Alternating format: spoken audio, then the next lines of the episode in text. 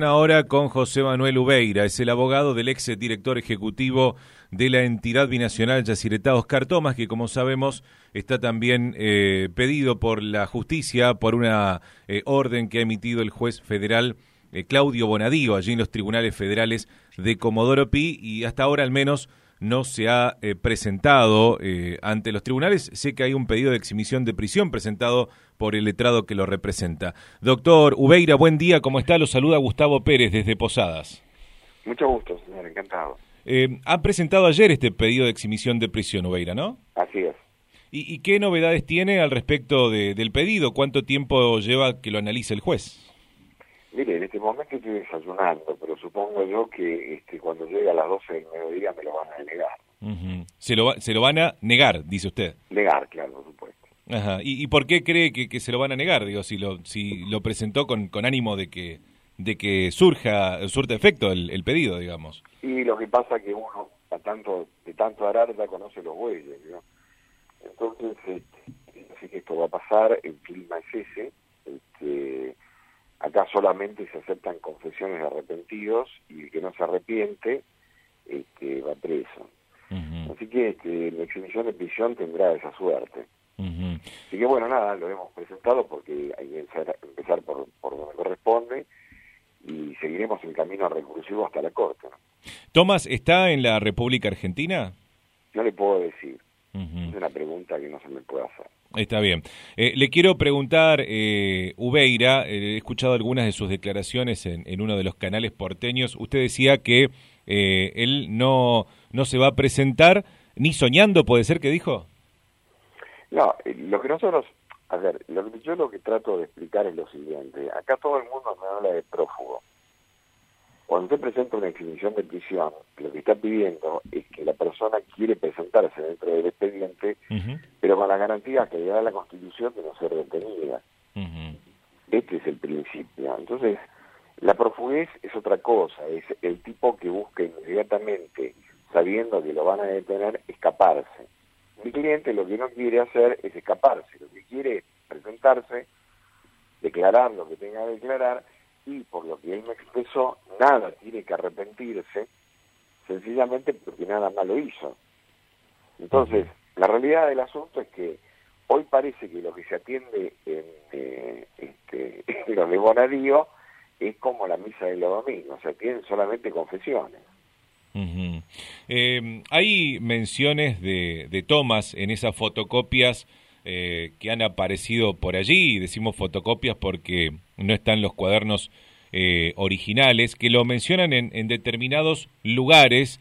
eh, por ejemplo, se habla de, de calles, se habla de direcciones.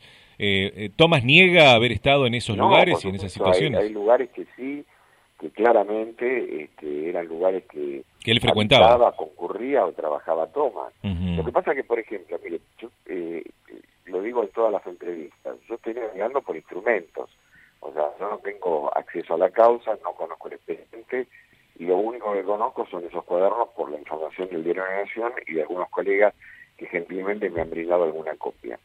Ahora, la realidad es la siguiente, por ejemplo, le doy un ejemplo.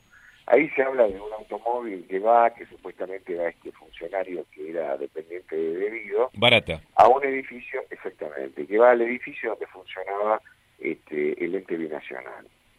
Ahora, ese edificio tiene 20 pisos, y en los 20 pisos hay un montón de empresas que están arriba o conjuntamente con esto de la Ciretá. Entonces, usted para dejar detenida a una persona, imputarle la comisión de un delito grave como el de la asociación ilícita, mínimamente tiene que tener como respaldo una concordancia entre lo que teóricamente le imputa y la prueba que tiene acompañada. La prueba son unos cuadernos, porque según me dicen son fotocopias. En la época que yo era estudiante decían que las fotocopias eran para los alumnos y los documentos eran para los jueces. Las versiones que se han obtenido no son de testigos, sino que lo que tenemos son personas imputadas que se, eh, digamos, se benefician supuestamente con confesiones conforme a dispone la ley del arrepentido. La ley del arrepentido, como está formulada, es que tiene que apurarse usted a declarar, porque si lo que ella dice no le interesa a la justicia, usted no se beneficia con nada. Ahora, estos señores que han venido acá hay que comprobar si lo que dicen es cierto, porque si es mentira, lo que le ha pasado es que es pan para hoy y hambre para mañana. Entonces, todo esto no es ni más ni menos que este, una estructura perniciosa. Ahora, usted me dice, el fiscal Estornelli tiene todo el derecho a investigar, pero claro que sí, pero claro que sí. Lo que pasa es que no se puede embarrar a un montón de personas este, mezclándolas en actos de corrupción y no permitiéndole que ingresen al proceso y den la versión de, su, de, sus actos. Em, e, en el caso de, de Tomás, ¿qué va a pasar cuando este mediodía, como usted dice, se acerque al juzgado de Bonadío y le digan que le niegan la exhibición de prisión? ¿Cómo continúa después la historia? Porque, bueno, evidentemente... Bueno, eso tiene un recorrido que va a ser, eh, apelaré, iré a la Cámara Federal, porteña. En el caso de la Cámara Federal porteña me lo deniegue, iré a la instancia casatoria federal y luego de eso el recorrido, como último recorrido a la Corte, que está habilitada precisamente porque lo que está en juego es la libertad de una persona. O sea que puede pasar un tiempo prolongado, digamos, ¿no? Yo calculo que, digamos, si todo anda como yo creo que va a andar, este, no menos de un mes y medio, dos meses. Un mes y medio, dos meses. Mientras todo esto no, todas estas instancias no se resuelvan, este, Tomás no va a presentarse ante el juez Bonadío, digamos, ¿no? Y porque tiene su derecho, ¿sabe por qué? Mire, yo le, explico, esto es para ilustrar a su audiencia. Seguro, seguro, y a mí también, este, por favor. Este, el artículo 18 de la Constitución establece que toda persona es presuntamente inocente. Entonces, este es un hecho incontrastable, hasta que se demuestre lo contrario. Pero en segundo lugar, hay un fallo de la casación que es un fallo plenario, que tiene obligatoriedad para todos los jueces federales de la República Argentina, que es que dice claramente que toda persona que no entorpezca la acción de la justicia ni manifieste su interés a fugarse, tiene derecho al acceso al proceso en libertad. Y de hecho, usted verá que hay un montón de gente que tiene causas abiertas este, por hechos graves, o por lo menos imputaciones graves, que concurren a los tribunales este, en libertad. Bueno, yo lo que pretendo para el señor Tomás es que él pueda hacerlo en libertad. Y aparte porque si usted lo detiene, todo lo que significa de alguna manera la construcción de su propia defensa se queda limitada también por la propia cárcel.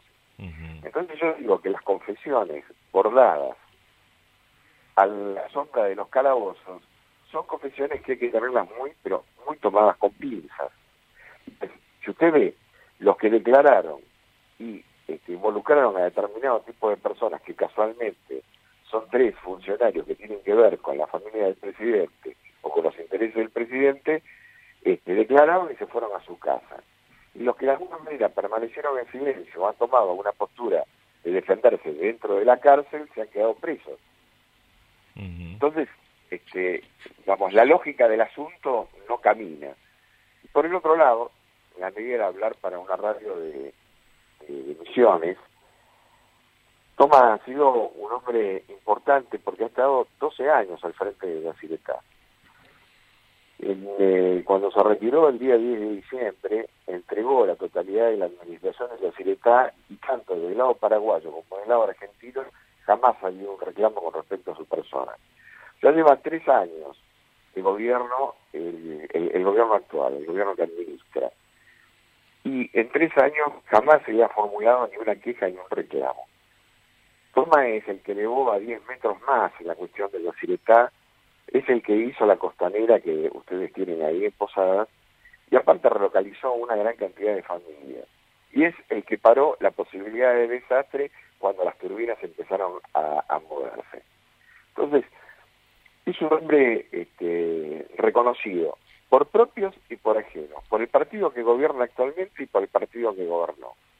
Y que ahora vengan a enchastrarlo en un hecho de esta naturaleza, la verdad, este, al hombre lo tiene más que mortificado. Mi obligación, pura y exclusivamente, por ahora, en la instancia en la que estamos, es colocarlo derecho, para que él pueda expresarse en libertad y que no esté detenido. Ubeira, eh, si bien decía usted que todavía no ha tenido acceso al expediente por encontrarse este en secreto de, sumario, eh, ¿qué, versión tiene o qué información tiene de cuál es la acusación en contra de Tomás? Sabemos que de Barata se dice que era el que supuestamente andaba en un auto manejado por Centeno, eh, recolectando bolsos y, llevándolo a, diferentes destinos, eh, sindicando como uno de los principales destinos al exministro Julio Devido. Pero en el caso de Tomás, que era responsable de un ente binacional como Yacireta, ¿de qué se lo acusaba específicamente o de qué se lo acusa, de qué lo apunta Bonadío? Bueno, él, digamos, lo que surge, por lo menos por lo que, lo que he podido leer algo de los cuadernos, es que en alguna oportunidad, no muchas, hubo este, un acercamiento de Barata a los domicilios en los que estaba Toma y que después de alguna manera bajaba con un bolso. Esto es lo que se dice. O sea que teóricamente lo que le adjudican a Toma es que a él le entregaban determinada cantidad de dinero las empresas que tienen que ver con el, con, el rubro la pública. Y bueno, Toma me dice, yo jamás en la vida recibí un centavo de nadie. O sea, a mí nunca me trajeron nada, nadie vino a traer el tema de la empresa. Y aparte porque la lógica del asunto tiene explicación. Esta no es la obra pública de un emprendimiento dentro del territorio argentino. La Ciretal es un organismo de carácter internacional. No puede haber influencia política sencillamente porque la Ciretal es un organismo totalmente descentralizado. Y es más, el estatus el estatus que tenía este Tomás no era de funcionario nacional, en los términos que usted conoce como funcionario nacional, sí que es como un funcionario de carácter internacional, como si fuera de un organismo como la ONU.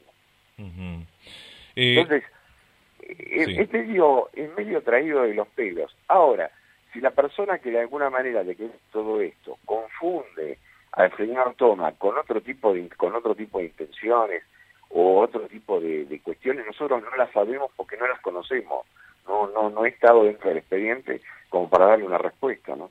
Justamente eh, el hombre que usted mencionó, que se presentó ayer eh, supuestamente de manera espontánea, aunque dicen que fue luego de, un diálogo con su primo hermano, eh, Ángelo Calcaterra, era dueño de IEXA. IEXA es una de las empresas que trabajó y trabaja todavía, pero ya con otros dueños, mucho aquí en nuestra provincia.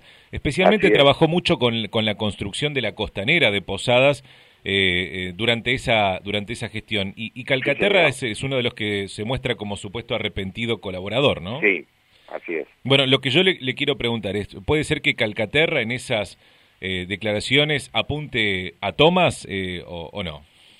Mire, yo le estoy contando la versión que acabo de escuchar y que estoy viendo en la televisión, que Calcaterra lo que dijo era que él le entregaba un dinero al señor Sánchez Caballero. Ah, y, y Sánchez Caballero era el que pagaba supuestamente. Sí tenía, Sánchez Caballero sí tenía trato, como lo tienen, como lo tenían más de 30 empresas, con Toma, eso sí es cierto, porque como lo veía a Sánchez Caballero, veía este, a un montón de empresarios. Este, esto está claro. Ahora, de ahí a que él le pidiera plata a Sánchez Caballero para entregársela supuestamente como dinero de colmas o de, no sé, ahora hablan de campaña política. Claro, de financiamiento de, la hablando, sí, sí, sí. Eso, de ahí a eso un océano, porque en verdad me dice, yo siempre tuve una relación que tenía que ver específicamente con el tema de la, de la obra pública de Yacyretá, pero no más que eso. Y jamás en la vida yo pedí plata, ni jamás hubo un atraso, ni jamás hubo un problema con ninguna de las empresas. Y esto es lo que va a declarar este, este Toma.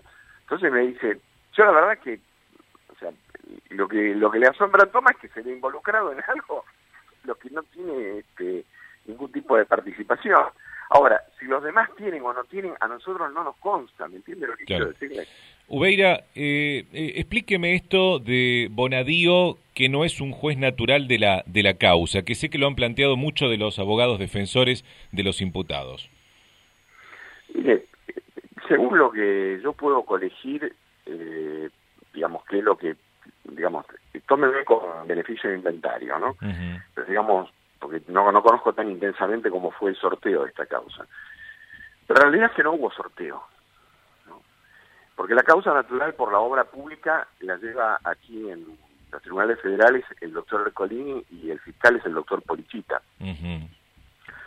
Entonces, de buenas a primeras, por lo que supuestamente es esta investigación del diario La Nación, se le acercan los cuadernos que primero parecía que eran originales y después resulta que no eran originales, sino que fueron en copias, al doctor Estornelli y encabeza una investigación sin sorteo.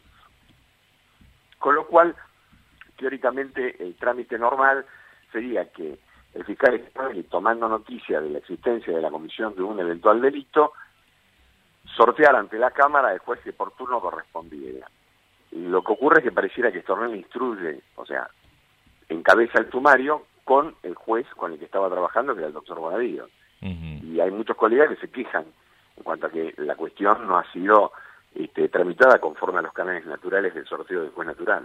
Y si esto fuera así eh, y la situación tiene que ser verificada por, por una instancia superior, ¿usted cree que Bonadío dejaría o debería dejar de ser el juez de esta causa? Sí, ahí habría un hecho muy grave porque se declararía la nulidad de todo lo Inmediatamente la libertad de todos entonces también y la nulidad y la libertad instantánea, porque, digamos, el tema del juez natural es uno de los cuatro requisitos de la Constitución Nacional en materia de juzgamiento de personas. El proceso, defensa en juicio, la existencia del juez natural y este, el principio de, garantía de defensa, digamos, de, de, inocencia. Eso está establecido en el artículo 18. De lo que ha podido hablar con su cliente Ubeira, de lo que ha podido hablar con Tomás, eh, ¿Tomás eh, eh, huele una cuestión política detrás de estas acusaciones? ¿Le, manifestó eso o no? Sí, primero de todo lo que está mortificado, porque en verdad yo lo que le quiero decir es que Tomás es una persona muy consustanciada con la provincia, o sea, él ha tirado muchísimo para, para misiones.